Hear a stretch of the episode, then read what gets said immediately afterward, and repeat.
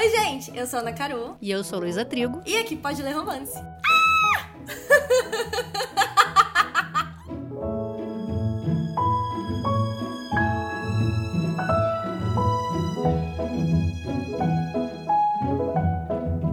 A convidada de hoje é puro surto. Inclusive, a gente abriu essa ligação já gritando. e eu não podia fazer uma temporada sem ela. A verdade é que eu queria uma inteirinha com esta mulher, porque eu acho que ia ser engraçado demais e que ia ser mais um match de milhões. Mas, como eu já falei em outros episódios, fazer uma temporada demanda muito tempo e muitas leituras. É uma missão puxada, ainda mais 0800, né? Pelo amor de Deus, gente, queremos um dinheirinho, ô povo, vem pro Catarse, apoiar o podcast pra gente ter mais e mais temporadas, mais e mais convidados maravilhosos, como a convidada de hoje, por mais tempo e não só um. Mas eu fico extremamente feliz dela ter topado participar desse episódio comigo, nessa temporada mais que especial porque eu amo demais acompanhar ela nas redes sociais e os conteúdos que ela faz. Me sinto sempre muito representada com todos os ataques, com todos os gritos, com todos os surtos, e eu acho que muita gente também. Caru! Tá pronta para surtar aqui no podcast? Amiga, primeiro de tudo, muito obrigada pelo convite. O caos que foi pra gente conseguir acertar qual livro, qual data, mas tá tudo bem porque funcionou, deu certo, tá tudo bem. E sim, eu tô prontíssima pra surtar. Eu acho que esse meu gritinho no início, no início do, do podcast já foi uma amostrinha do que vem por aí. então, já avisando para quem não me conhece ainda, dá uma diminuída no volume, porque às vezes eu não consigo me controlar, então tá tudo bem.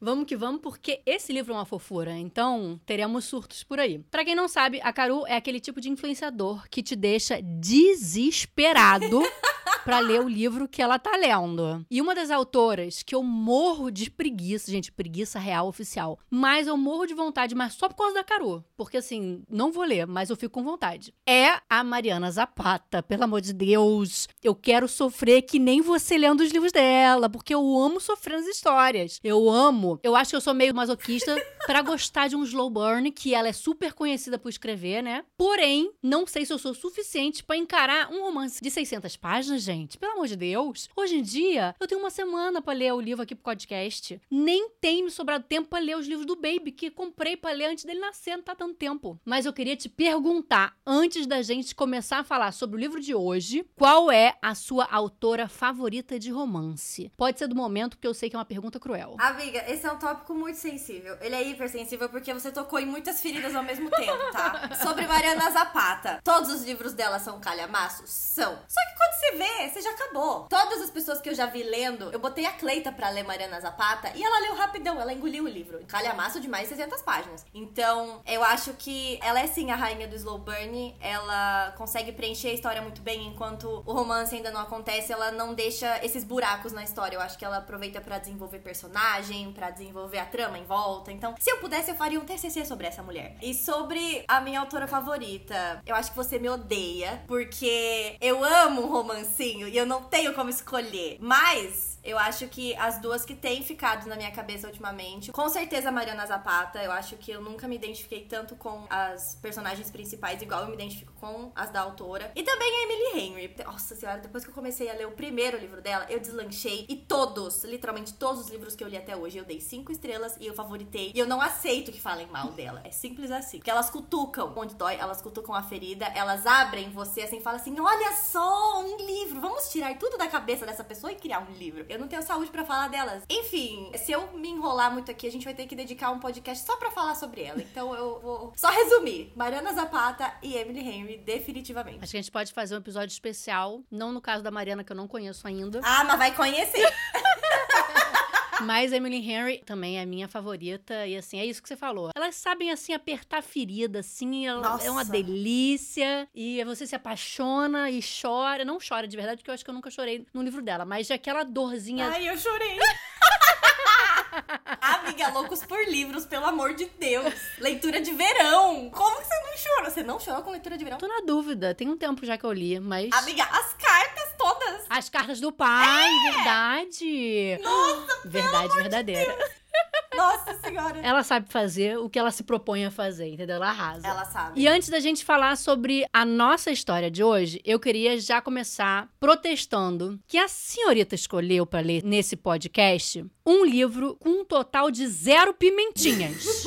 Mas pelo amor de Deus, como assim? Como você faz isso com a gente que já protesta contra um livro de uma pimentinha? Agora a gente vai ter que ler um livro sem nenhuma, pelo amor de Deus, entendeu? Lúlia, eu nem sei me defender nesse momento, porque eu amo um livro apimentado. Eu amo um livro com hot. Quando eu comecei esse livro, e eu vi que você também tava querendo ler, que a gente tava fazendo uma lista, né, de coisas em comum para ler. Eu pensei, ah, por que não, né? E aí eu cheguei meio que no livro sabendo que não teria nada. Então, para mim, não foi uma expectativa que foi quebrada, negativamente falando. Então, eu consegui aproveitar a leitura apesar de tudo. Se eu tivesse chegado no livro sem saber que não tem nenhuma cena quente nem nada, eu teria ficado um pouco frustrada, porque ele meio que traz uma expectativa aí durante a leitura. Dava super pra ter, entendeu? Sim. Dava pra encaixar e deixar a gente feliz. Agora, eu vou deixar combinado. Na próxima leitura coletiva que a gente for fazer em dupla, se você souber antes, você me avisa que eu não topo. Isso aqui não tá no roteiro, mas eu gostaria de protestar. A próxima leitura coletiva que a gente vai ter vai ser Mariana Zapata, entendeu? Eu não aceito menos que isso.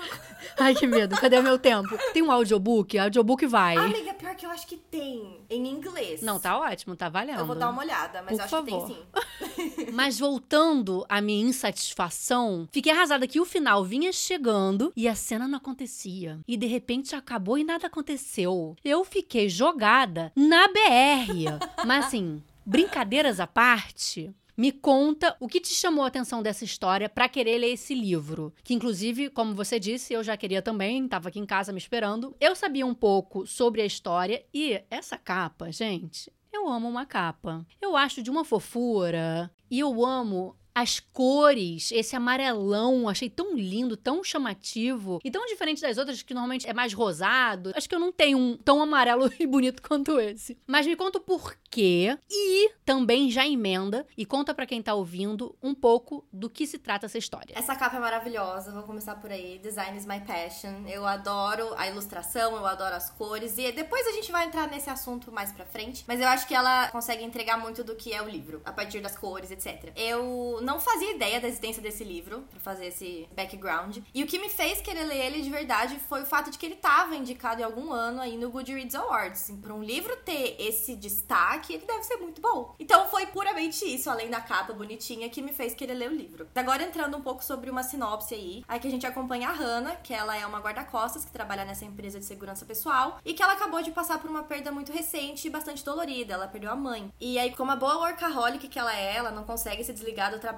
e ela acaba utilizando ele como uma forma de mutar, de amenizar o luto que ela tá sentindo. Eis que um belo dia o chefe dela deixa ela encarregada de cuidar da segurança de um astro do cinema, o nosso querido Jack Stapleton. Ela secretamente é super fã dele, acompanhava e nível de colocar assim, pôster na parede quando era adolescente. Eu me identifiquei muito nessa parte, inclusive. O Jack até então tava vivendo bem longe dos holofotes depois de um acontecimento bem grave dentro da sua família. E agora a equipe dele contratou a empresa de segurança que a Hannah trabalha, porque ele vai voltar pra terra natal dele, passar um tempo com a mãe que tá doente. E aí chegando lá, basicamente ele pede pra Hannah fingir que é namorada dele, porque ele já passou por algumas situações meio sérias com fãs e stalkers, e ele não quer que a família dele saiba que esse tipo já aconteceu e também pra proteger a família de fato. Então, a partir disso tudo, o mundo dos dois se encontra e se desenrola na fazenda da família, enquanto eles passam a se conhecer. E aí a coisa, né? A coisa anda, vamos dizer assim. corações palpitam. Ai, sim. Esse livro já me compra no título. Não que ele seja um bom título. Nem gosto na real, assim, né? Mas ele traz uma informação super importante da história e da personagem. E que eu acho que traz todo o diferencial. Temos aqui uma protagonista,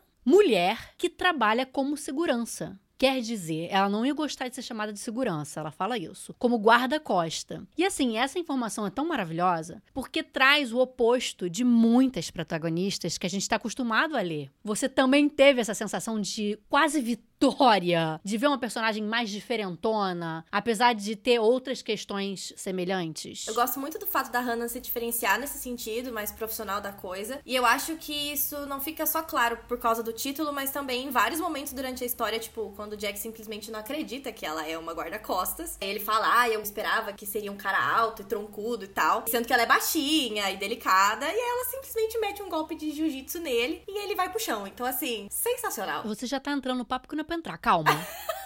Amo essa cena também. Mas pera, tá querendo mergulhar antes do tempo. Vamos dar um aviso rapidinho, a gente já fala, porque essa cena realmente é maravilhosa, foi assim, me ganhou todinha. Mas vamos fazer um aviso muito importante, que a partir de agora, a gente vai falar sobre tudo da história. Tudo mesmo. Então, se você tá escutando, não leu esse livro ainda e não quer saber de spoiler antes do tempo, então pausa aqui esse episódio, vai ler o livro e depois volta para escutar o restante.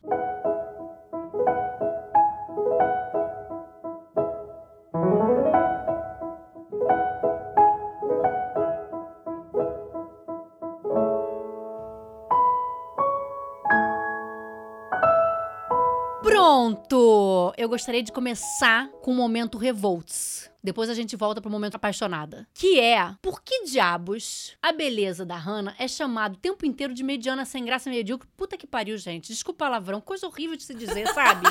que povo bizarro com quem ela anda. Pra tratar ela assim, o rapazinho, o ó, já começa o livro jogando ela no chão. Precisa de mais? Amiga, sinceramente, o último livro que eu li, que eu comecei a ler pelo menos, tem exatamente esse tipo de descrição. Como que ela conseguiu engolir esse tempo todo o pessoal descendo em cima dela desse jeito? Sem contar que eu juro que quando chegaram esses pontos aí que a gente já vai falar, eu quase taquei o livro na parede. Normalmente eu não sou tão violenta, mas nesse caso, olha, quando ele fala, ai, você não beija. Gente! Vai se fuder. Eu não falaria isso. A menina acabou de perder a mãe, cara sem condições. Eu fiquei bastante chateada com essas partes, porque assim, é o que você falou, nada a ver. Se era para se comparar com a Kennedy Mitidona lá no final, uhum. o fato dela ser absurdamente linda, estrela de Hollywood, para mim, essa informação já bastava. A gente já sabe como são essas mulheres, né? E como elas fazem a gente se sentir. Não precisava diminuir a bichinha. E se fosse para abalar a segurança dela, pelo amor de Deus, é isso que você falou agora. O babaca do ex já falou que ela é sem graça, que não é divertida, falou que beija mal, agora todo mundo precisa precisa falar que ela é mediana. Ah, não. Sim, essa questão com a Kennedy, até com esse ex dela, já tinham provado o ponto na história, eu acho. Elas já tinham provado como as pessoas já desvalorizavam a Hannah. E ela também, consequentemente, acaba se diminuindo por causa disso. Acho que de ouvir tanto, né, as pessoas colocando ela nessa caixinha mediana. E por isso, em alguns momentos, eu achei desnecessário a equipe dela reforçar isso, sabe? Tipo assim, o ex, a gente já consegue perceber que é um babaca. A Kennedy, a gente vai chegar no ponto dela também. Mas a turma dela, tipo, o pessoal que trabalha com ela, ela não, não fez muito sentido. Tipo assim, o ex dela virando pra ela e falando assim: ela não vai dar conta do trabalho. Que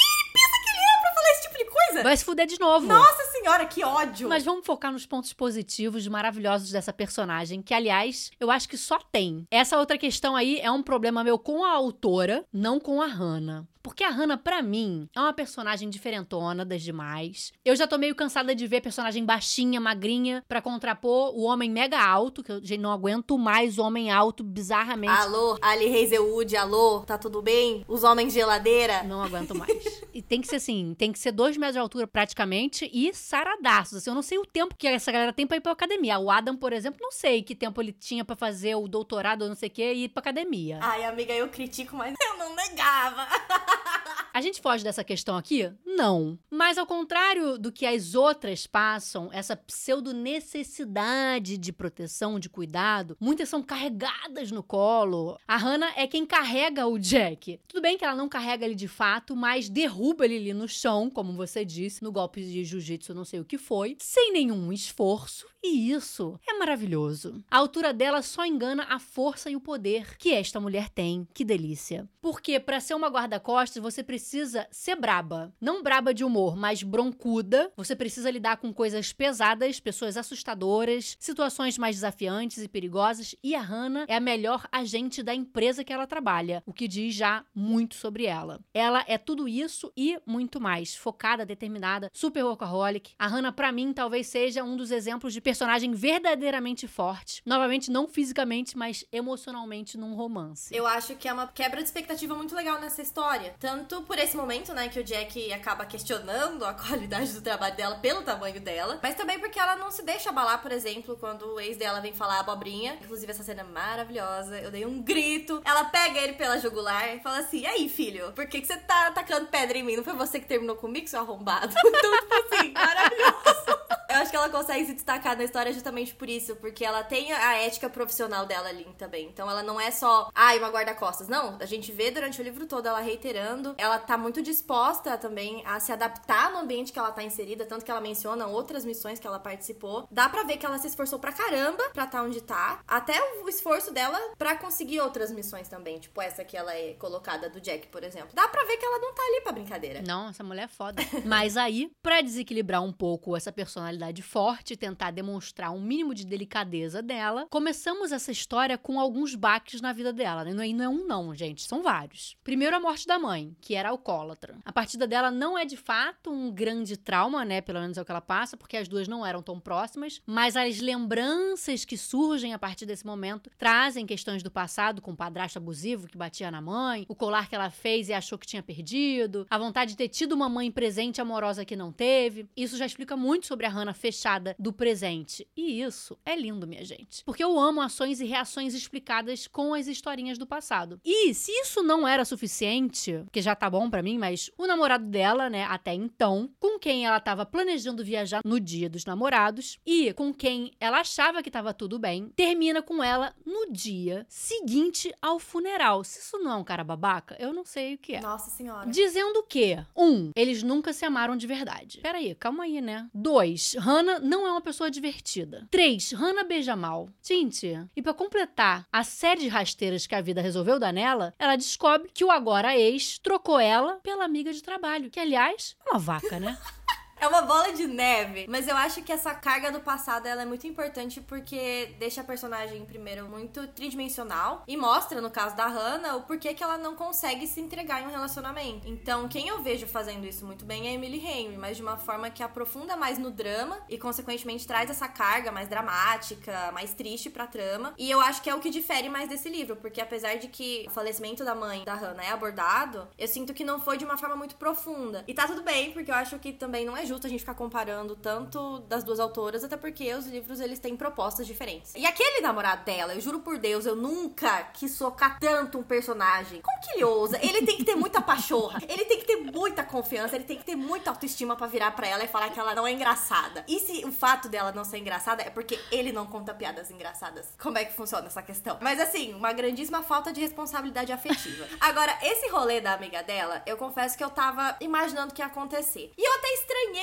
nos momentos que a amiga tava saindo em missão e tava agindo normalmente com ela, enquanto ela se envolvia com o ex.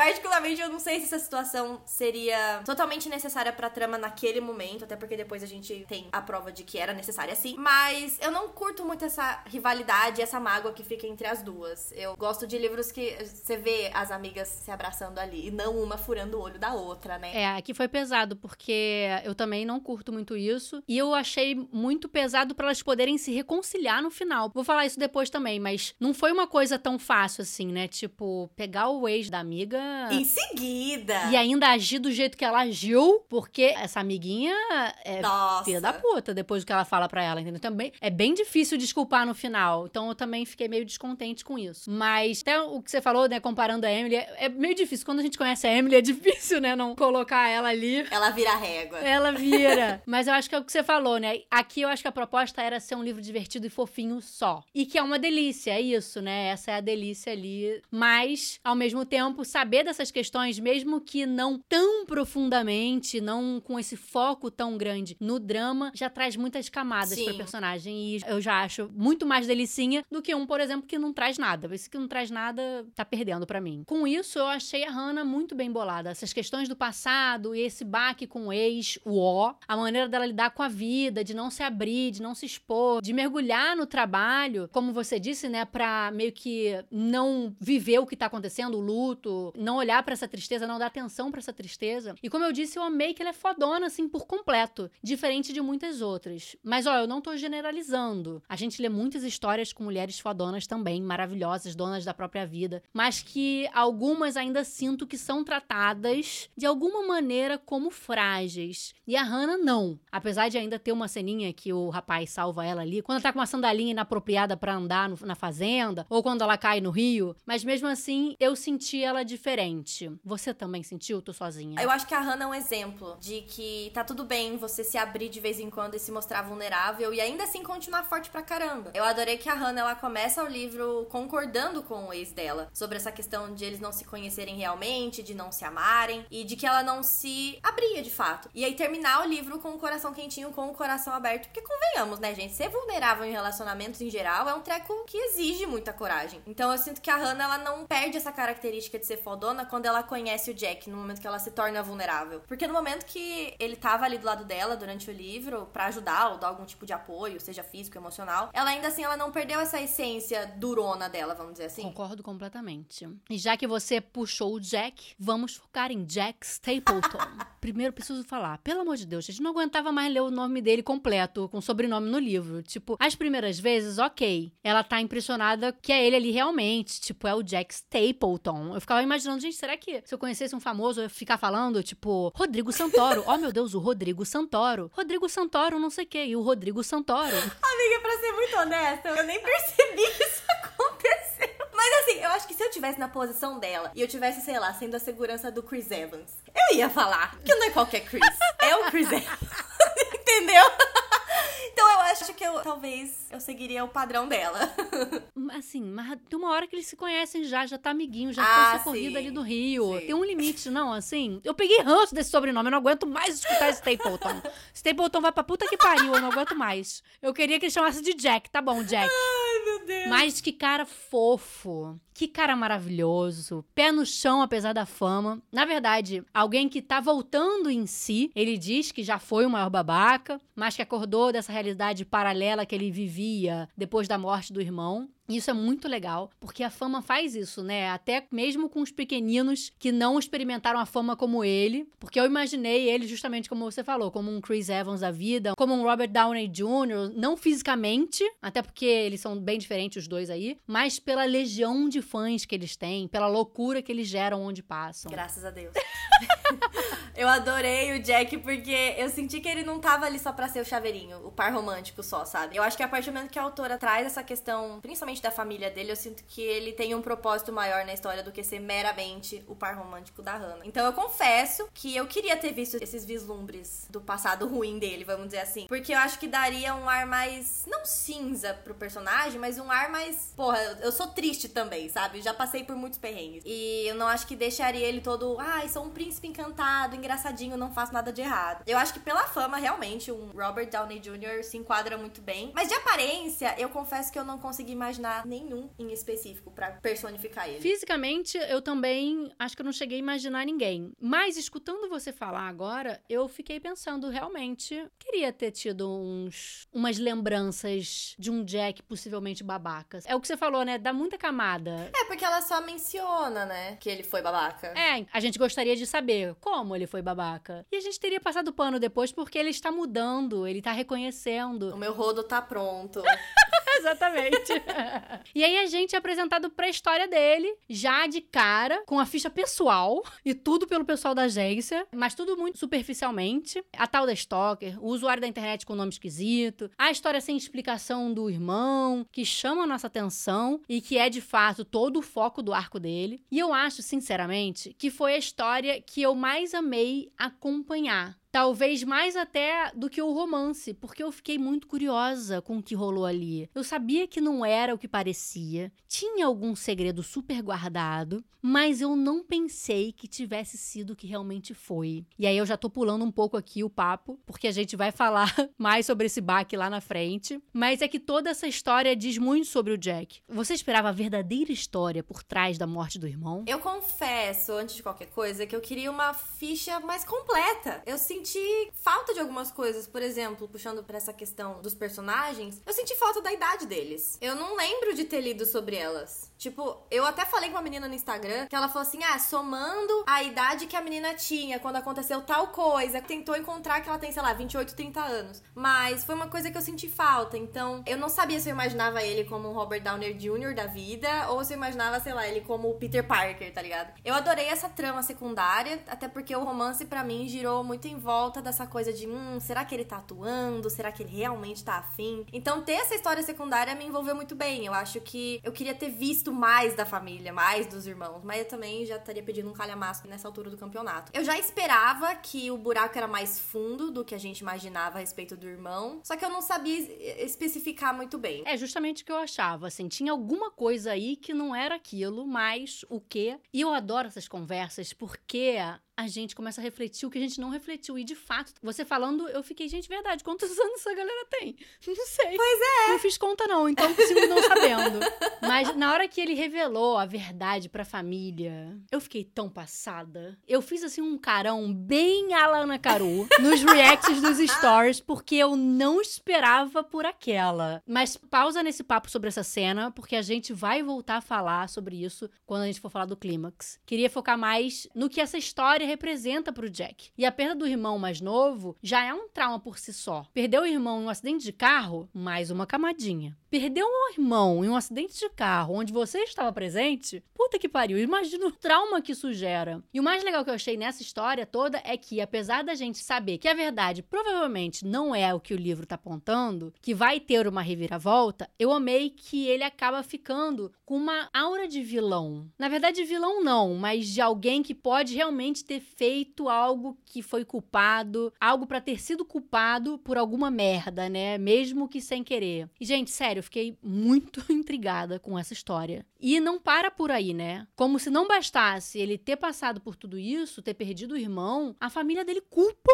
ele pelo que aconteceu. Puta que pariu. O que fez a gente realmente acreditar que talvez ele tenha feito alguma merda bem grande, mesmo que não propositalmente. E assim, eu até entendo o irmão ser revoltado e tal. Irmão é um negócio que a gente não tem muito poder. E aí ele não querer lidar com ele, ok. Agora eu achei pesadíssimo essa mãe culpar o filho. Que peso que esse cara carrega, gente, que dó. Eu achei essa cena muito intensa, essa especificamente. Porque querendo ou não, essa perda ela não afeta só o personagem, mas também toda a carreira dele, porque ele parou de atuar por causa desse acidente que aconteceu. Ele tá presente no acidente e não poder ter feito nada para ajudar, cara, isso doeu muito. Eu sinto que isso dá uma dimensão que vai além do personagem e do fato de que ele tá ali para ser um chaveirinho ou não, ou só um acessório pra personagem principal. Eu sinto que essa carga agrega, deixa ele palpável, vamos dizer assim. Nesse rolê todo de se culpar, nossa, isso doeu muito. Eu tenho dois irmãos mais novos. Então eu senti muito essa coisa de você simplesmente não conseguia seguir com a sua vida sem carregar essa culpa, sem conseguir ter feito nada para ajudar. Eu não senti essa coisa da mãe dele, eu acho que eu só consegui perceber com você falando, Luli, porque eu não tinha me tocado disso. Para mim, quando eu lia, parecia que ela tava mais tentando evitar tocar no assunto do que de fato culpando ele. Mas se a gente for levar em consideração que até então todo mundo colocava a culpa no Jack porque não sabiam o que tinha acontecido de fato, qual era a verdade, isso dá um coiso, né? Porque é família. Irmão, até tudo bem ter desavença tal, mas a mãe, sabe? Tipo... Tem uma hora que a mãe vira para ele e fala: faz isso que eu te perdoo. Nossa, eu não lembro disso. Ela fala, tipo, só assim vou te perdoar. Eu não lembro muito bem exatamente, mas tem essa frase de, tipo, te perdoar pelo que aconteceu. Nossa. Também achei que a mãe tava ali meio que tentando reconciliar os irmãos, mas quando ela manda essa, me, assim, acabou comigo. Mas eu vou sair dessa, desse tema pesado, que eu fico revoltada. É. Queria falar que, como a Hannah, eu acho o Jack também muito redondinho. acho que tem essas questões que você falou, né? Falta uma coisa? Falta, mas eu acho que essa história. Ela não tá pra ser profunda. Ela tá ali pra ser aquela coisinha. Gostosinha. Isso, o suficiente, gostosinha. Então, as atitudes dele, a história dele, eu acho que são muito bem amarradinhas. Todo esse trauma do passado, traz aquele medo da ponte meio irracional que ele precisa atravessar andando por conta do que aconteceu. E E a gente acompanha essa história sem saber, né, ainda do pesadelo dele. E eu tenho que dizer que, apesar do medo dele ser algo meio extremo, a ponto dele descer do carro, eu mega me identifiquei, porque eu tenho esse medinho também. Não vem de trauma da minha vida, mas de filme e de um caso que aconteceu com uma amiga. Então, sempre que eu passo por uma ponte, por exemplo, ou eu preciso ficar em uma pista afastada da beirada, ou preciso ficar de vidro aberto, ou o carro precisa não ser automático. Não é 100% das vezes, não é uma coisa que me paralisa como ele. Já passei por muitas tentando me distrair, mas esse medinho rola, principalmente em carro automático, porque você sabe, né? Caiu na água, a primeira coisa que para de funcionar é a parte elétrica. E com isso, as janelas. Então fudeu, minha gente. Abram as janelas nas pontes. Aquela, criando trauma nas pessoas que estão escutando. Sorry, gente, mas eu tenho isso. Porque se cair, não tem como sair. Eu não tenho nem carro, mas quando eu for comprar, eu não vou comprar um automático. Essas cenas com as pontes, eu acho que elas foram muito provas. Elas reforçaram bastante como tudo isso afetou o Jack. Porque até então a gente tinha menções, né? A gente tinha vislumbres dele sofrendo ali que ele não deixava transparecer. Então acho que essas cenas foram muito mais gráficas para trazer essa carga pro personagem. Eu sei que essa questão do medo irracional é muito real, porque eu também já passei por uns perrengues quando eu era mais nova, que a mãe tava dirigindo e isso faz com que eu sempre tenha a mesma reação. Toda vez que dá uma freada no carro ou que faz algum barulho muito alto no trânsito, eu faço sempre sempre o mesmo movimento. Então, tipo, virou uma coisa que aconteceu uma vez, toda vez eu faço o mesmo movimento. Então, tipo, esse negócio de medo de carro e coisas é, é complicado. Eu acho complicado. Vamos sair desses traumas e vamos focar no lado positivo da história, da personalidade Por dele. favor. Que delícia ler esses personagens masculinos atenciosos, que escutam de verdade, que se importam. Ele é prestativo, carinhoso, já desde o início, brincalhão, e eu amo os momentos dos dois juntos. É tão maravilhoso de acompanhar essas cenas, e o romance é assim como eles, fofíssimo. Acho que a palavra que descreve essa história pra mim é fofura. Esse é o momento que eu quero fazer o meu protesto. É o momento que eu quero dizer que é muito difícil ler sobre personagens que são como o Jack, porque eles não existem na vida real. Que eles são maravilhosos demais pra vida real. Eu achei sensacional o, o senso de humor dele, o jeitinho dele engraçadinho, sabe? Ai, sem condições. Eu amei que nesse caso desse livro foi quase que um Grumpy Sunshine, assim, meio inverso, né? Ela mais rabugenta, mais quietona, e ele, uma linda flor do campo, saltitante. Eu achei genial isso, achei genial. Ai, amo também, porque ele tava sempre querendo um papo, inclusive, né? Ela tava ali falando e ele tá atrás dela já, tipo, cadelinha. Mas apesar de achar tudo muito fofo e passar pano pra muitas questões, eu tenho os meus poréns. E eles são relacionados justamente com o romance dos dois e com a história em si. Tchoram. Primeiro, eu achei lá no início, quando a Hannah vai na casa do Jack pra começar o trabalho, que ele vira a chavinha rápido demais. Em um momento, ele tá lá boladão que vai ter um guarda uma guarda-costa, e no outro, ele já tá assim super dentro. Ele não só tá super dentro, como já tá propondo pra ela ser namorada falsa. Eu fiquei, oi, calma aí. Pros pais não perceberem. Achei essa ideia muito mirabolante pra se ter em dois segundos. Pra mim, ou ele já tinha que ter concordado e talvez surpreendido ela com essa informação, ou ele tinha que ter negado mesmo, ter tido uma reunião depois dessa visita envolvendo mais pessoas, a equipe dele, a equipe dela, pra todos mirabolarem juntos essa ideia maluca. Pra mim foi muito jogada assim, rápido demais essa ideia, e eu acharia inclusive mais interessante se ele próprio negasse mesmo, tipo, tá maluco, que coisa louca, vou mentir pra minha família, mais uma coisa assim, já tá uma bosta minha relação com eles. Tô sozinha, Carol. Eu acho que essa ideia do Jack, ela veio com justificativa, né? Nessa questão de, ah, manter a família alheia essas informações por questão de segurança. E assim, sem querer passar pano pro Jack, mas já passando, como ele já teve outros seguranças antes, talvez ele soubesse que não teria como lutar contra a decisão da equipe dele em contratar o time da Hannah e tal. Agora, realmente, essa ideia de fingir que ela é namorada dele, etc., eu acho que veio meio rápido mesmo. Que a gente não vê, por a gente não ter o ponto de vista dele nessa hora, a gente não vê se ele chegou a conversar com a equipe dele ou algo assim. Então, eu acho que a única coisa que me deixou meio assim na história foi o fato de que eu não consegui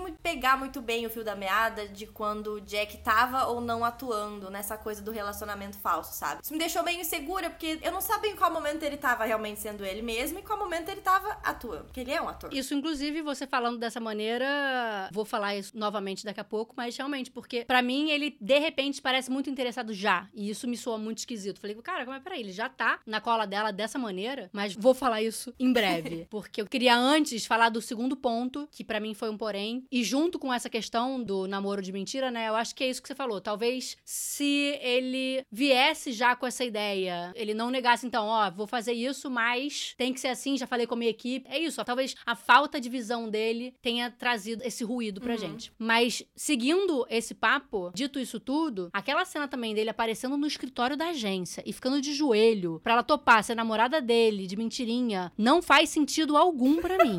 Minha cabeça deu uma bugada. Eu sei que o objetivo era dar uma rasteira no Rob babaca, mas assim, não funcionou pra mim, achei meio exagerado, fora da realidade, mas segui em frente tentando ignorar de leve esses pontos. Amiga, sinceramente, eu nem lembrava disso. Mas você falando fez todo sentido, porque não tem o porquê dele aparecer ali. Porque, se não me engano, ele nem sabia da existência do Rob até então, né? Eu prefiro justificar isso com a bela atuação dele. eu achei a cena realmente bem aleatória e considerando o contexto que a gente tava da história, né? Eles não eram próximos nem nada, tinham acabado de se conhecer, ele vai lá e ajoelha. Então, qual foi a finalidade? Foi só pra fazer ciúme Rob? Mas também não faz sentido, porque ele não conhecia o Rob ainda, ele nem sabia que eles namoraram. Nem ela. E tá pagando, então por que que Corta essa cena. Eu tô pagando! Tá pagando, não tem que ir lá se ajoelhar. se ela não quiser, bota a outra no lugar. Não foi por falta, né, inclusive. Kelly Porque estava quando pronta. a Hannah falava, não, não quero. A Kelly, eis-me aqui, eu me ofereço como tributo. E tem mais. Eu amei essa história, tá, gente? Mas, como eu disse, tem alguns poréns. E já que a gente tá aqui em um podcast pra conversar sobre o livro, vou colocar tudo pra fora. O lugar aqui é pra isso. Então, em terceiro lugar, como você disse, talvez pra mim foi essa confusão de não saber quando ele tá atuando, né? Eu achei que eles se apaixonaram meio que rápido demais. Por mais que eles fiquem juntos só no final do livro, a gente já parece que tem um interesse dele ali muito cedo e dela também. Eu acho que eu queria acompanhar um progresso mais lento entre eles. Uma curiosidade ali, talvez essa questão que você acha que ele estava interpretando, pra mim eu não entendi como interpretação, eu entendi como interesse mesmo. Acho que tinha que ter ou cortado essa interpretação ou ter vindo mais tarde. As conversas eram super divertidas sim, mas eu senti que principalmente ele já estava quase querendo casar com ela nos primeiros dias da fazenda. Eu achava, por exemplo, que como profissional ela, ela deveria ter brigado mais com os sentimentos, né? Porra, trabalho dela, tá maluca? Pô, ela brigou, brigou, mas brigou pouco. E que do jeito que ela era fechada, ela poderia também demorar mais pra perceber que tava encantada. Eu adoro isso, quando a gente não percebe. Acho que quando a gente se fecha muito pros outros, acaba também se fechando pra si mesmo. Então, eu gostaria que ela não percebesse inicialmente que tá caidinha por ele, sabe? Tô filosofando aqui. Mas você não achou que foi meio rápido demais o gostar deles, assim, mesmo que secretamente? Eu acho que eu fui meio oposto nessa hora. Porque, como a gente tava falando, eu não sabia em qual dos momentos que ele realmente tava afim dela e quais ele tava fingindo. E mais pra frente a gente vê essa insegurança da personagem se manifestando. Então, o interesse dela, honestamente, eu até entendo. Porque ela já conhecia o trabalho dele. Eu acho muito legal que durante o livro ela menciona várias cenas que ela assistiu dos filmes dele. E eu acho que isso deixou a forma dela se apaixonar mais natural, vamos dizer assim. Então, nesses momentos que o Jack demonstrava alguma coisa a mais, eu realmente ficava insegura. No sentido de, meu filho, você tá ou não afim dela? Você tá atuando? Você é gente boa? Você é legal? Porque eu não sabia quais eram as intenções dele ali na hora. Sobre a Hannah tentar controlar os sentimentos dela, eu achei que durou bem até. Porque, tá, não muito, mas o suficiente porque a gente percebe que tem uma luta ali interna dela. Em vários momentos ela, tipo, sentimentos versus o profissionalismo. Então, em vários momentos ela fala: não, isso aqui não é adequado. Não, eu não me aproximo dos meus clientes dessa forma. Por que, que eu tô fazendo isso com o Jack? Eu acho que ela ainda tenta, meio que em vão, lutar contra. Então, pra mim ficou bem visível isso até. Eu adoro que as experiências de fato são diferentes, né? Porque é isso, em momento nenhum eu achei que ele tava interpretando. Eu achei realmente que ele tava interessado. E aí, por achar que ele tava interessado, eu falava, cara, tá muito cedo pra você tá interessado. Mas apesar dos pesares, eu achei os dois fofos demais. Eu amava a interação entre eles. Eu morria de amores. Foi realmente um conflito interno que eu sofri durante a leitura. Que em um momento eu ficava assim, gente, mas já? E segundos depois eu tava o quê? Suspirando, achando a coisa mais fofa do mundo. E eu amei demais, repetindo o que eu já disse, essa inversão de papéis dela ser segurança dele. Ela é oficialmente a protetora aqui. Inclusive, eu queria muito ver mais deles dois no mundo real. Tipo, eles só estão ali na fazenda, então ela não tá agindo de verdade como o guarda-costa dele. Mas eu me apaixonei, me envolvi. Quando surge a proposta que é uma ordem da mãe dele, né, de ir pra fazenda, até o dia de ligação de graça, gente, eu rei de felicidade. Dei novamente uma Diana Caru, gritei, sabe? Tipo, que felicidade!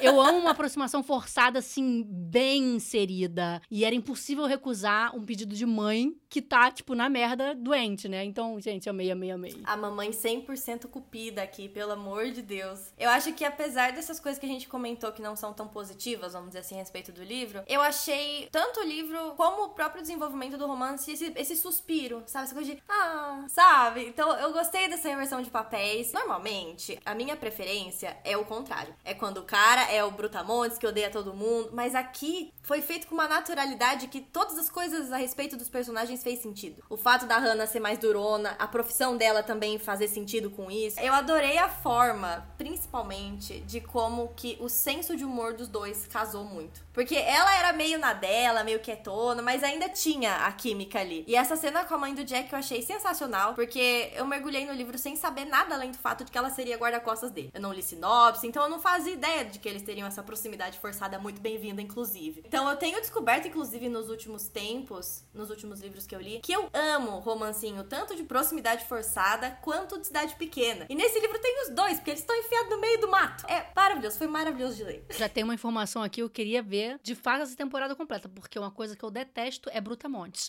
O? Imagina as discussões desse podcast. Eu não aguento um homem mal-humorado grosseiro, hein? Fico puta. Eu gostaria de retirar aqui o meu pedido pra Luli ler Mariana Zapata, porque os personagens masculinos dela normalmente têm essa energia. Ah, preguiça. Não de, tipo, ser escroto, Ah. mas eles são grandalhões e meio mal-humorados, assim. Então, não leia. Revirando os olhos. Preguiça. Ai, meu Deus. Você adora um Golden Retriever, então? Eu até gosto quando é, talvez, fechado, mas mal-humorado, quando vem uma grosseria. ah, tá. quando- Não me encanta, não. Um fechadão eu, eu até gosto. Tipo, vem um que é misterioso. A questão do Adam, por exemplo, da hipótese. Ele era misterioso, né? Ele não é malvadão, ele é Ah. fechado. E tem- existe uma aura ao redor dele. As pessoas não gostam dele, mas a gente não vê ele desse fato. Aham. Ele, inclusive, é sempre super, não fofo, mas ele é aberto pra Olive, né? A gente começou a discutir outro livro. Mas- Só um parêntese. Não vou desfazer o meu pedido pra você ler Mariana Zapata, mas eu vou falar pra você não ler A Muralha de Winnipeg e eu, porque o Aiden é um grosso. Mas leia o do Rhodes, que ainda não veio pro Brasil. Tá. Esse pode ler e pode amar. Combinado. Mas voltando pro livro de agora no momento. Soma isso tudo que a gente falou agora com mais um clichê delicinha, que é o quê? Uma única cama no quarto. Ah, gente, que delícia, entendeu? Eu amo um clichê. Novamente, quando é bem inserido, tá? Não me venha com uma cama e não ter uma explicação boa suficiente pra eu suspirar. E aí, mais uma vez, aquele momento que a gente dança de felicidade, apesar dela ter sido mais chata ter dormido no chão. Puta que pariu. Aproveita a oportunidade. Já que é Jack Stapleton, gente, deita na cama. Essa cena eu ainda não superei. Mas eu ainda eu dou pontos pra Hannah nesse ponto, porque eu achei ela muito pulso firme nessa hora. Porque se fosse eu com o Chris Evans na cama, eu teria deitado e falado assim: então, fofo, você pode me dar o seu braço pra eu deitar? Só tem um travesseiro, pronto aí, ó. Mas eu achei muito interessante porque tem a ligação direta aí com a luta dela entre ser a fã e ser a profissional. Então, pontos pra Hannah. Você já deitava em cima, né? Tipo, colchão é ele. Ah, é assim. Ai, meu Deus. Mas, gente, assim, eu amei, amei, amei que o namoro de mentirinha acabou, inclusive, antes do prazo. Normalmente esse clichê tem uma data final. Inclusive, a gente já falou várias vezes do Hipótese do Amor, mas foi o último episódio. Justamente esse clichê de um namoro de mentirinha, que termina justamente com uma data combinada. Mas aqui não, o que eu achei muito legal. Tem uma reviravolta surpreendente pra gente. Que a gente esperava ver eles juntinhos durante mais tempo. E aí, de repente, a foto do pseudo beijo lá dos dois no hospital cai na internet. A Stalker maluca, que a gente vai falar sobre isso já já, faz ali as ameaças, ou a gente pensa que foi ela que fez. E aí tudo muda, o risco muda. Hannah precisa sair de cena. E aí, gente, foi lindo, lindo, lindo. Porque eu não esperava isso. E aí, quando surpreende, é gostoso demais. Fiquei arrasada que ia acabar antes e maravilhada ao mesmo tempo. Porque eu gosto assim, entendeu? Quando me destrói, eu fico feliz. Eu achei muito legal essa quebra também. Eu achei muito boa a forma como eles lidam com a imagem indo a público, vamos dizer assim. Ao invés de só falar, ai, aconteceu, fique com a mídia, sabe? Eu acho que deixa toda a questão muito mais real. Eu acho que um exemplo disso da vida real são esses artistas que a gente acompanha e quando começam a namorar e prezam pela própria privacidade e tudo mais. Eu acho que a autora soube colocar isso muito bem, de uma forma muito real. Porque não fica aquela coisa de, ó oh, céus, a mídia descobriu, agora vamos ter que aceitar. Não, eu acho que eles lidam com isso. Foi uma cena muito pé no chão. Eu adorei essa quebra de expectativa um pouco antes do final, porque me deixou daquele jeito, tipo assim, ué, mas faltam 100 páginas para terminar ainda. O que que tá acontecendo? E eu amei, eu amei isso. A gente ama ser surpreendida e eles arrasaram demais. Mas bora segurar só um pouquinho antes da gente entrar no clímax para falar um tico sobre as histórias secundárias. Apesar da gente já ter falado, porque elas são super importantes para os nossos personagens e são super entrelaçadas com o romance, né? Focando primeiro na nossa protagonista, a gente tem a história da mãe, que já foi mencionado, que é muito legal de acompanhar, porque ao contrário de muitos livros onde o personagem perde um pai, aqui a falta dela não é realmente da mãe, e sim do que ela não teve, e o apego com as poucas lembranças que ela tinha. E é triste e ao mesmo tempo legal de acompanhar o processo que ela passa quando conhece a mãe do Jack. É uma fofura. E vê nela a mãe que ela sempre quis ter. Esse até é um dos motivos para ela se sentir tão bem perto dele, né? De se abrir com mais facilidade. Porque ali, de alguma forma, ela se sentia mais em casa. Ai, gente, morri. Nossa, esse ponto, eu acho que a autora ela conseguiu colocar isso de uma forma muito equilibrada. Eu agora, assim, pensando, não consigo lembrar de algum outro livro que tenha o luto por algo que você não teve dentro das relações primárias, né? Que são as relações entre pais e filhos. Então, ver isso escrito me deixou muito emotiva. Eu via ela interagindo com a mãe do Jack, eu ficava, gente, que dor. Eu vou confessar que eu amei a mãe do Jack logo de cara. E ver a forma como a Hannah passa a se abrir ali no meio da família do Jack foi maravilhoso. E detalhe, esses momentos mais específicos me lembraram muito do filme A Proposta. Porque a Margaret, que é a personagem principal, ela também perdeu os pais muito cedo. Então, consequentemente, ela se fechou pro mundo de fora. Ela não teve tanto afeto assim na vida. Então, quando ela volta a ter isso, vindo através da mãe do Andrew e da avó dele, ela percebe o quanto que ela se fechou de fato pro amor de uma forma geral. Então, eu só consegui raciocinar isso agora, mas achei muito interessante essa conexão. Eu achei, novamente, eu não vi um livro que fez isso. Você sentir falta do que você nunca teve, sabe? Nossa, é pesado. Mas é lindo de acompanhar também nessas descobertas. Sim. E além dela passar por isso, ela ainda tem que encarar o ex-idiota e insensível praticamente todos os dias da vida dela, porque eles trabalham juntos, e ainda se envolvendo com a vaca da Taylor, que, gente, não dá. Eu achei de uma crueldade quando ela dá aquele fora nela no início da história, quando a Hannah vai lá tirar satisfação. Que cena foi essa? A Hannah considerando ela como melhor amiga e ela zombando disso. Assim, cada um se abre como pode, como consegue. Pela descrição da Hannah, elas eram bem próximas, elas faziam mil coisas juntas. E daí, se pra Taylor aquele não era o modelo perfeito de melhores amigas, pra Hannah, de alguma forma era. E aí eu achei terrível aquele momento ali. Foi difícil encarar o pedido de desculpa pela cagada, foi o que a gente falou antes. Principalmente porque se o cara não tivesse dado fora nela, acho que Taylor jamais voltaria atrás. Então fiquei bem puta com essa personagem, com toda essa história. Mas eu amei todos os tombos que o Rob sofreu ao longo desse livro, entendeu? Conforme foi percebendo que tinha perdido realmente a Hannah. Amo que esse moleque, entendeu? Ela pisou em cima dele.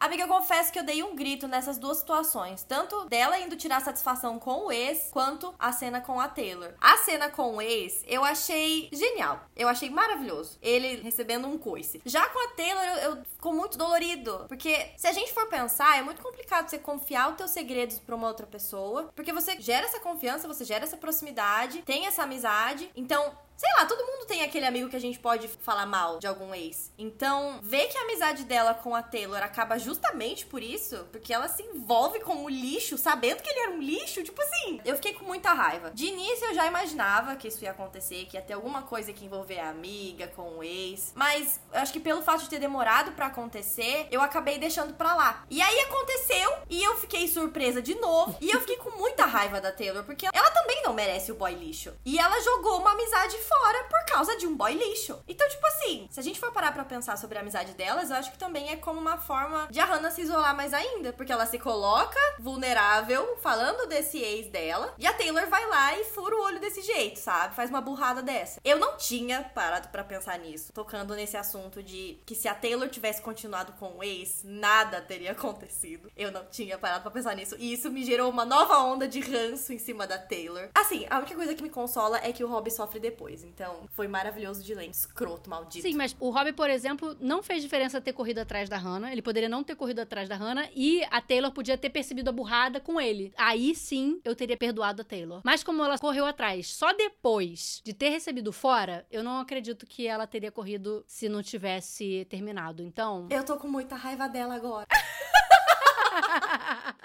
Mas voltando pro nosso chuchuzinho Hannah, o arco dela é tão lindinho de acompanhar, apesar do baque que é escutar durante um fora, que você é muito fechada e que ela nunca se entregou de verdade, ela perceber que realmente era assim e que aconteceu de fato, né? Então se permitir a partir daí viver e se abrir para outras pessoas, encarar o medo, como você falou, né, de um relacionamento que é se abrir, é se mostrar vulnerável e se jogar. E aí, meu amor, eu torço pra ela, entendeu? Coraçõezinhos pra Hannah. Eu achei muito legal esse ponto de entender realmente que ela não conseguia se abrir de fato com o Rob e que ela tava fechada para um relacionamento. Eu achei essa parte muito humana, assim, da personagem, de conseguir admitir que ela tava vivendo isso, que ela tava agindo dessa forma e a partir disso se movimentar para poder se cuidar nesse ponto. Porque ela não só aceita a situação e segue em frente, ela faz algo a respeito. Então ela se movimenta. E eu amei isso. É, então, por isso que eu acho tão bonitinho sabe? Tem uma transformação, né? Tem um entendimento de que de fato ela se travava e ela se permitir não se travar mais. E aí não para aí, né? A Hannah tem mil coisas acontecendo na vida dela e a gente não pode deixar de falar do trabalho em si, porque ela tá ali dando tudo dela porque tem uma chance de ser chefona da nova filial da agência em Londres e tá competindo com ninguém mais, ninguém menos do que o ex-maldito. Então a gente tem agora um objetivo a ser alcançado nessa história e um motivo para ela mesmo sem querer, topar todas as maluquices que o chefe inventa. Eu amo mulheres girl boss. Eu acho muito incrível essa energia que ela tem para se dedicar ao trabalho e também crescer dentro da profissão dela e de fato ir atrás de conquistar o que ela quer. Eu acho que ela consegue focar muito bem no objetivo, igual você falou. Ela consegue, ela topa essas maluquices para conseguir alcançar o objetivo dela. E assim, trabalhar com o ex deve ser Jesus Cristo. Ai, pelo amor de Deus, né? E aí, por outro lado, a gente tem o Jack lidando com o câncer da mãe, com o reencontro dessa família que culpa ele pela morte do irmão, como se já não bastasse o peso do que aconteceu. E ainda tem todo o mundo da fama, né? Os fãs que estão sempre na cola onde quer que ele apareça, a expectativa da produtora para ele fazer um segundo filme da franquia. E aí a Hannah acaba se tornando o refúgio dele, o momento mais leve do dia. Isso, gente, fofo demais, meu coração fica quentinho só de lembrar, entendeu? Eu acho que se esse livro fosse um calhamaço, a gente teria mais momentos do Jack nessa persona. No caso, a, a, versão famosa, vamos dizer assim. E em situações que exijam dele, né, esse lado de ator, eu acho que teria sido legal de acompanhar. Igual a gente falou no começo, né, de mencionar alguns momentos em que talvez ele tenha sido babaca, ou nessa situação de, tipo, a gente conseguir talvez enxergar melhor a diferença do Jack ator e do Jack original, vamos dizer assim. Eu gostei muito dessas partes em que ele se torna vulnerável também de alguma forma, porque ele também passou por altos perrengues, então ver ele também se abrir pra Hannah foi, foi muito fofinho de acompanhar. Pelo amor de Deus, gente. Tava o quê? Com o coração palpitante. A única coisa que eu achei fraca nessa história toda foi a tal da Stalker, que pareceu para mim sempre muito bobo para ter uma equipe que tinha. Mesmo eles mesmo assumindo que o risco era baixo, podia ter pegado mais pesado é, desde o início. Podia ter um nível mais intenso de invasão de casa, sei lá, de já ter atacado ele de alguma forma. Talvez não perigosamente, mas de uma forma mais tensa para mim ficou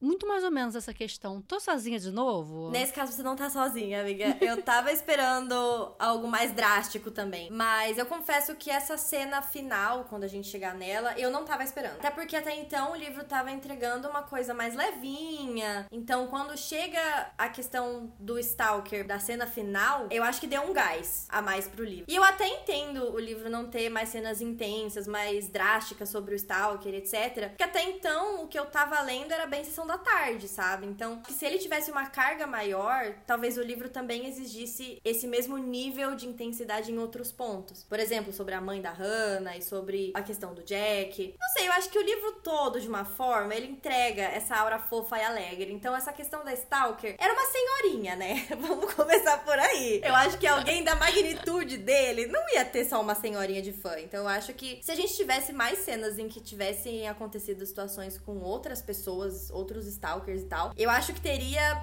justificado muito melhor a presença da Hannah como guarda-costas ali o tempo todo, vamos dizer assim. Porque é por causa de uma senhorinha que tricota moletom, tá ligado? É, então, justamente, eu acho que talvez nem precisasse ter cenas, como você disse, né, para mudar totalmente o clima do livro, mas um histórico, não ser uma senhorinha e ter o histórico dessa mulher mais Uhum. nova, menos senhorinha que tricota, mas que invadiu a casa dele algum momento, quebrou o carro, sabe? Eu acho que isso talvez só o fato de existir na hora que eles estão lá no início do livro com um perfil do cara apresentando no PowerPoint, tivesse esse dado, já teria trazido uma atenção maior pra esses seguranças. Ó, essa mulher já quebrou o carro dele, essa mulher não sei o quê, não sabemos, não sabemos o que ela pode fazer, entendeu? Eu acho que já subiria um nível de tensão e a gente acreditaria um pouco mais nessa necessidade de uma. E não é só um guarda-costas, né? É uma equipe Sim. inteira. Mas, ó, novamente, eu relevei, passei pano, suspirei e segui pra nossa primeira confusão maravilhosa dessa história, que pra mim, sinceramente, é a minha favorita. A loucura do telhado não foi tão bom quanto a Hannah precisando sair do caso. O namoro de mentira tendo que acabar antes, porque ela corria perigo por causa dessa stalker maluca, que achei muito mais ou menos, mas ok, eu adorei isso. Eles tendo que contar para os pais que era mentira esse momento, meu Deus. Mas antes disso, a mãe fofa dele, achando que eles iam se casar, oferecendo fazer a cerimônia na fazenda. Eu tava ali toda doída com essa despedida. E aí vem o bate-boca da família. Gente, que delícia. O irmão puto com tudo. E o Jack soltando de repente que quem tava dirigindo a porra do carro era o irmão. Gente, passada jogada na BR, chocada. Pelo amor de Deus, que cena é essa? Eu adorei essa cena, de uma forma geral, da Hannah tendo que contar tudo pra família do Jack, ela tendo que se tirar da história, vamos dizer assim. E eu achei tudo essa resolução, tanto da Hannah com a família, mas também com essa bomba que o Jack solta no meio da mesa. Eu sabia que tinha mais na história, mas eu não fazia ideia de que seria o irmão mais novo que ia estar dirigindo o carro. E ele carregar esse peso, não, sem condições, sem condições. O caos, o caos instaurado, simplesmente. Amor, pra mim foi assim, tipo, super reviravolta. Eu realmente não imaginava isso. Eu tava esperando uma grande revelação, um grande segredo sobre isso, mas não esperava a história que foi. E eu fiquei muito triste também, porque puta que pariu. Ele ainda tava sendo odiado pela família, levando a culpa por uma coisa que o irmão foi o responsável e, no desespero do momento, pediu pra ele não contar pra ninguém. Ah, gente, que dó, morri, sabe? Fiquei assim, arrasada por ele. Ah, ele passou esse tempo todo protegendo o irmão mais novo dele, tá ligado? Ele tava respeitando o pedido do irmão mais novo dele. Que ódio! Eu fiquei muito triste nessa hora, porque ele carregou todo esse fardo esse tempo todo. E ele sabia. Ele deixou a família, tá com a pedra. Ai, não. Não, não, não, não, não, não. Dor. Eu sinto dor. Também sinto, fiquei arrasada. Não gosto nem de lembrar. E aí, como cerejinha do bolo dessa loucura toda, entra no lugar dela, né? Ela é afastada do caso, o Rob. Sacanagem já, né? Substituir pelo Rob. E a Taylor como segurança da própria Hannah. Minha deusa, suco de confusão, entendeu? E junto com isso, aquela cena terrivelmente maravilhosa do Rob se declarando pra Hannah com a Taylor do lado. Eu fiquei meio em conflito de tipo, caralho, cara, tadinha, mas ao mesmo assim, bem feito, sua filha da puta. Eu juro.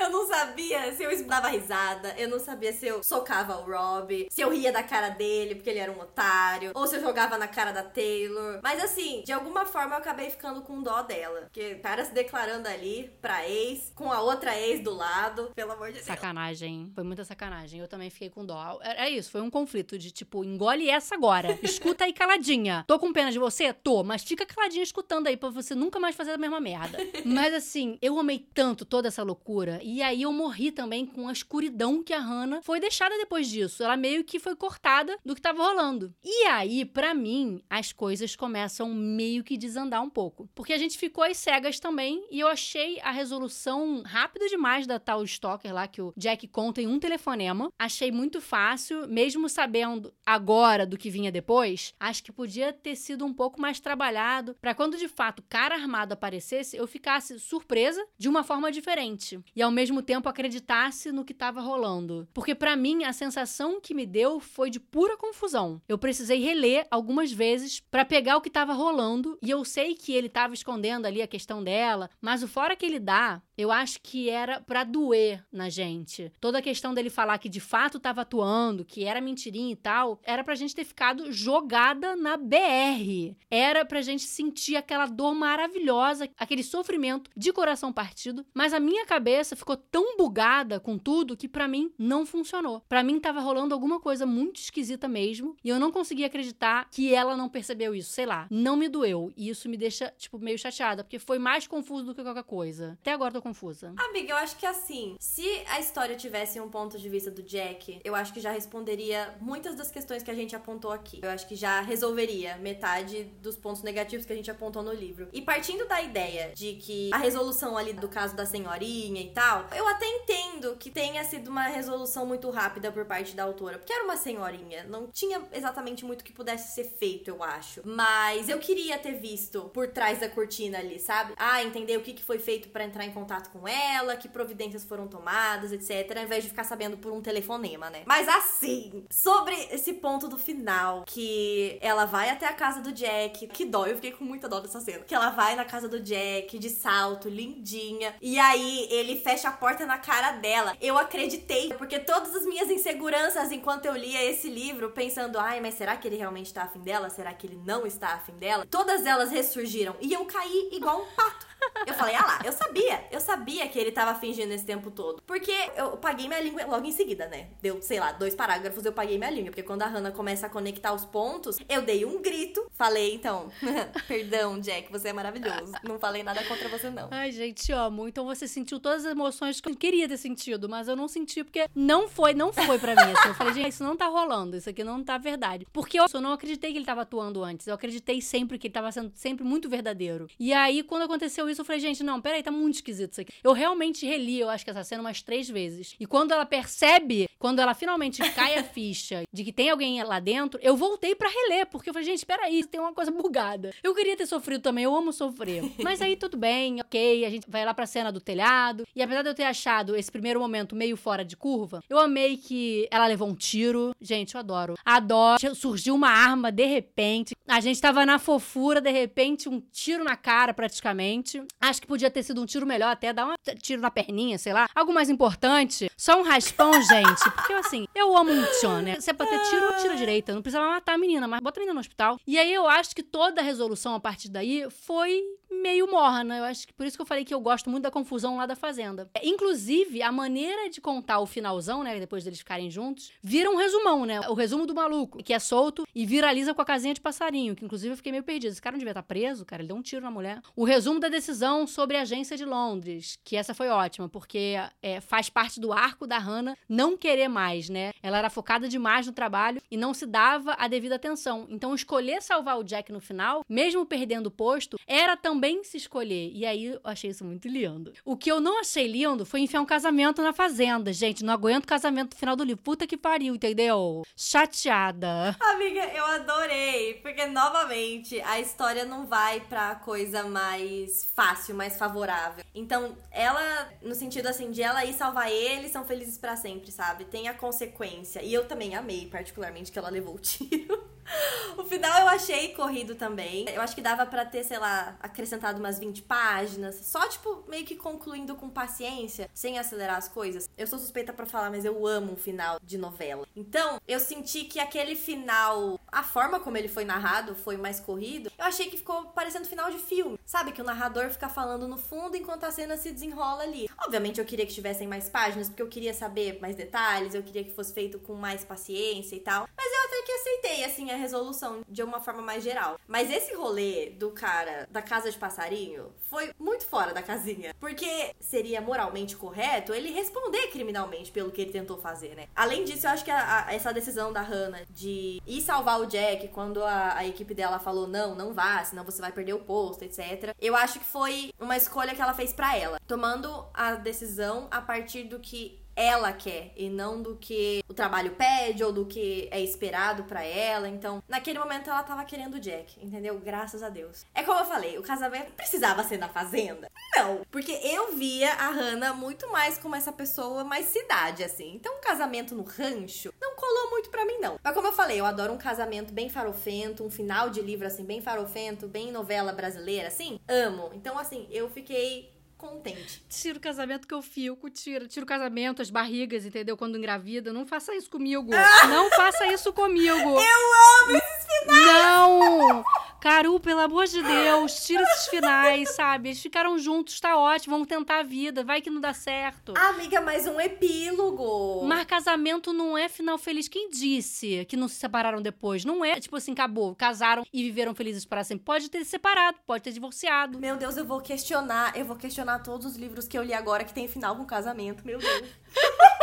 E aí teve mais uma coisa para mim que ficou meio mal explicada. A história do envolvimento do Jack com a Kennedy, que ele diz que sempre foi de mentira, que era para mídia, mas então ela própria não sabia dessa informação, porque lá na festa da ação de graças, ela faz aquele senão como se eles de fato estivessem juntos. Pelo amor de Deus, né, inclusive, para que colocar a Hannah no chão daquele jeito? A mulher já tava com a cara esfregada na lama depois do ex, precisava escutar tudo aquilo depois da famosinha, mas eu achei mesmo um pouco estranha a reação dela com a pseudo-relação do caso do Jack com a Hannah. Sei lá, não bateu assim, tô arrumando problema onde não tem? Eu acho que essa questão da Kennedy, ela era muito mais sobre o ego dela do que ela ter ou não um relacionamento com o Jack. Acho que ele até comenta isso com a Hannah depois, uma questão da autoestima dela e etc. Mas assim, convenhamos, o tanto que eu sofri com essa cena da Kennedy listando as coisas negativas da Hannah e colocando ela para baixo e depreciando ela. Gente, só quem já sofreu bullying vai saber. Eu acho muito legal essa cena, de alguma forma, porque se ela fosse a mesma Hannah do início do livro, eu sinto que ela teria respondido à altura. Da mesma forma quando, quando ela vai tirar a satisfação com o Rob, por exemplo, lá no começo do livro. Mas agora, eu sinto que ela já tá em outro lugar. Ela deu a evoluída dela como personagem. Eu acho que ela não conseguiu se defender como ela faria antes, justamente por ter se colocado nessa posição de vulnerável, por estar tá acontecendo essa mudança dentro dela. Mas ainda assim, eu gostei do final. Não sei ainda exatamente se eles tinham ou não um relacionamento, o Jack com a Kennedy, mas eu preferi abstrair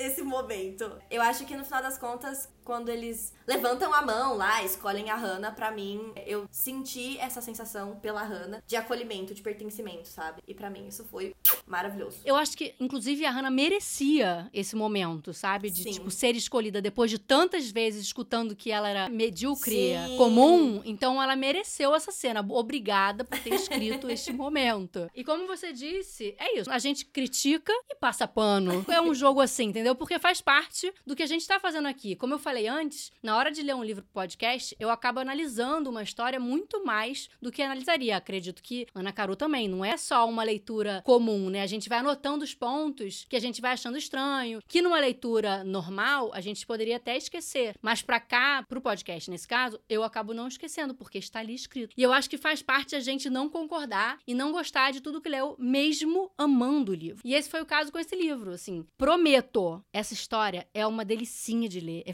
fofa, é envolvente, é divertida, não é de gargalhar, hahaha, mas é divertida de acompanhar, de ficar com um sorrisinho na boca, de ficar com o coração quentinho. E a minha nota para esse livro foi quatro estrelinhas. Não consigo dar cinco porque eu não passo pano. Eu falei que eu passo pano? Eu passo mais ou menos, mas não passo totalmente. então eu não passo pano para essas questões. Elas realmente me travaram um tico para leitura. Acho que eu não me entreguei tanto quanto eu queria, mas eu amei mesmo assim. Sigo com vontade de reler, por exemplo, e vou indicar para todo mundo que quiser uma tarde de paz, um intervalo na vida, é, ou entre leituras mais pesadas. É uma sessão da tarde, como a gente falou, excelente. Tchoram, Caru, sua visão final e sua nota. Amiga, eu concordo com tudo que você falou. Eu acho que esse livro ele é perfeito pra gente ler entre livros mais densos, sejam eles uma fantasia, um drama, mais pesadão assim. E foi exatamente isso que eu fiz na época e ajudou horrores porque eu não entrei em ressaca. Ele serviu para limpar o paladar literário, vamos dizer assim. Mas de uma forma geral, adorei essa, hein? Maravilhoso, né? Vou limpar meu paladar. de uma forma geral, eu adorei a Hannah, adorei o romance, apesar dessas questões que a gente apontou. Eu também dei quatro estrelas. Eu consegui dar risada porque tem acho que cenas muito engraçadas e fofinhas, então foi uma leitura que eu me diverti. E isso para mim já é mais que o suficiente, sabe? Então, se você que tá ouvindo a gente, tá procurando um livro gostosinho para ler num fim de semana, ou algo mais leve que você não precise ficar pensando em teorias e plots, etc, eu acho que a Guarda-Costas é uma ótima opção. Nas duas primeiras temporadas, eu fiz no último episódio um ranking de todas as leituras feitas. Como essa temporada é diferentona, a gente vai acabar não tendo um ranking final, mas queria fazer um em cada episódio com os convidados da vez. Eu sei que você ainda não leu O Amor Não Morreu, que aliás você precisa, mas você já leu A Hipótese do Amor, então eu te pergunto, Tchoran, entre a Hipótese do Amor e a Guarda-Costa, qual é o seu favorito e por quê? Amiga, eu juro, eu juro que O Amor Não Morreu tá na minha wishlist. Um dia vem aí, eu prometo, e aí eu te mando vários áudios surtando no WhatsApp. Isso já é promessa. Agora, sobre a minha preferência entre hipótese ou guarda-costas. Eu acho que eu vou ficar com a hipótese do amor, porque eu li ele em 2021, eu acho, e eu fiquei simplesmente obcecada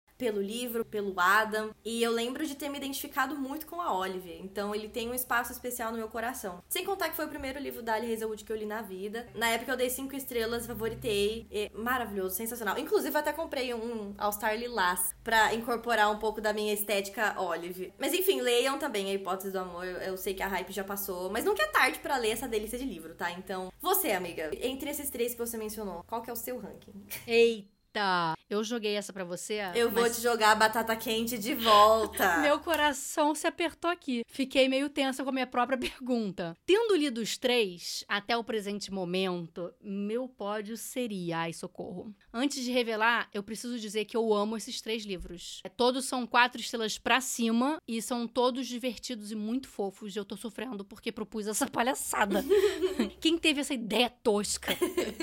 Mas vamos lá. Em terceiro lugar, ai meu Deus, eu colocaria a guarda-costas. Porque eu acho que entre os três, ele perde no quesito romance, como a gente conversou nesse episódio. Eu achei que algumas coisas aconteceram rápidas demais, eu achei que podia ser melhor desenvolvido. Ai meu Deus, que dor. Tem coisas que podiam ser mais profundas, né? Assim, aquelas questões que a gente ficou sem saber. Uhum. Em segundo lugar, e aqui não tenho muita dúvida, ficaria a hipótese do amor. Porque apesar de eu ter amado demais, de ser um dos meus favoritos da vida, é, dele ser um quatro estrelas favoritado, eu acho que ele não tem as questões que o Amor Não Morreu tem. Porque o Amor Não Morreu traz assuntos tão profundos e de maneira tão delicada e gostosa de ler, sabe? Além da fofura sem fim. A Hipótese do Amor é uma comédia romântica, mesmo e só. Tem as questões lá com a mãe da Olive, mas não tem o foco nisso. E eu amo um foco especial nas histórias paralelas. Ainda mais se tiver um quesinho de drama, como a gente falou, por exemplo, que a Emily Henry tem. Não se compara Emily Henry com o Amor Não Morreu, mas tem um quesinho dramático ali, mas de forma muito leve e delícia de ler. Então, por enquanto, o meu top 3 é esse. Se vai se manter do mesmo jeito até o fim, só saberemos no final. E, falando em final, ai meu Deus, chegamos ao fim, Caru, tô arrasada, que dó! Já! Eu amei demais te ter aqui hoje. Muito, muito, muito obrigada por ter topado. Quem sabe, Tiorão, essa participação não te deixou com gostinho de quero mais e você volta aqui futuramente. Mas, muito obrigada mesmo. Eu queria muito que isso acontecesse, porque você sabe, eu sou muito fã do seu trabalho, acho seu conteúdo incrível, me identifico muito com todas as suas reações. Eu precisava delas aqui, eu precisava desse surto, dessas risadas e desses ataques que a gente teve aqui nesse podcast. Ai, amiga, eu que agradeço pelo convite. Foi muito gostoso poder surtar por áudio. Achei maravilhoso, achei inovador. E com certeza a gente pode pensar muito nesses projetos futuros aí. Confesso que fiquei interessada. E eu que sou muito sua fã, eu acho você uma pessoa muito brilhante, uma autora incrível. E eu acho que todo mundo consegue perceber isso em você. Quem lê teus livros, quem te acompanha nas redes sociais, consegue ver como você brilha e como você é incrível. Então, eu que agradeço pelo convite. Foi maravilhoso. Mas, gente, não gosto dessas despedidas, entendeu? Que eu fico com o coração quentinho, mas também com assim, ó, com o triste que tá acabando. Não gosto disso. mas, olha só, você que tá escutando, se você gostou desse episódio, se você já conhece a Ana Caru, ou se você conheceu Ana Caru e amou, vou fazer o seguinte: vou botar um enquete aqui, quem tá escutando o episódio pelo Spotify. Responde aí, vocês querem Ana Caru de volta? Ai, amiga, você tá fudida. Amo! E semana que vem teremos mais um convidado secreto e a gente vai conversar sobre um lançamento que o povo tá amando e eu tô doida pra amar também. Já arruma aí o seu Um Favorzinho de Vizinho da Christina Forrest. Ou, se você quiser concorrer a um exemplar desse livro, o podcast tem um canal no Telegram onde eu mantenho vocês informados das novidades, novos episódios e onde rolam sorteios todas as semanas durante as temporadas. Então corre lá para participar. O link tá na descrição desse episódio. Amiga, eu ainda não li, mas eu nunca vi uma única alma falando mal desse livro. Eu tô muito curiosa, já tem tempo que eu tô de olho nesse livro. Eu vou tentar me esforçar estar tá lendo antes de sair o episódio. Então, assim, as expectativas elas estão catastroficamente altas. Ai, meu Deus, a minha também. Eu fico preocupada quando isso acontece. Preciso baixar um pouco a bola. E se você não sabe, esse é um podcast totalmente caseiro. E se quiser fazer parte dessa história e me ajudar financeiramente a manter ele vivo, eu tenho um catarse focado nos meus projetos. E agora ele tá 100% voltado para cá, para pagar as continhas de cada temporada. Existem diferentes valores de apoio com diferentes recompensas. Para saber mais, o link também tá na descrição do episódio. Mas se você não puder ajudar financeiramente, existem algumas maneiras de apoiar gratuitamente. A primeira delas, particularmente a mais fácil, é abrir o aplicativo que você está usando para ouvir esse episódio e além de seguir, se você ainda não está seguindo, avaliar o podcast. A avaliação é muito importante para o Pod Ler Romance ser sugerido para outras pessoas na plataforma. Outra maneira é indicando para quem você conhece que gosta de romance. Então, se você gostou desse episódio e sabe de alguém que já leu o livro, manda o link. Vamos fazer esse podcast chegar cada vez mais longe e acolher cada vez mais leitores de romance. Oba! E por último, e não menos importante, seguindo o podcast no Instagram, onde a gente posta, além dos trechos dos episódios, informação sobre as novas leituras, indicações de mais livros e mantém contato com vocês. O arroba é Pode Ler Romance. Além de seguir os nossos pessoais, o meu é Luli Trigo. E você, Caru, além do seu Instagram, onde mais as pessoas podem te encontrar? Além do Instagram, eu tô lá no YouTube falando sobre livros e fazendo vlogzinhos, então é só jogar Ana Caru ou Ana Caru e Livros que você me acha fácil. Ai, meu Deus, então é isso, pessoal. Espero que vocês tenham gostado e a gente se vê no próximo episódio. Beijo! I love you. I love you. I'm in love with you. I love you. I've always loved you. Oh my god, I like you so much. I love you too. I love you. I love you, Jeff. Foi a minha que internet que caiu? Ai, buceta! Ah! Porcaria, cu! Eu já entrei. Eu tô viva. Voltou, pela graça de Deus.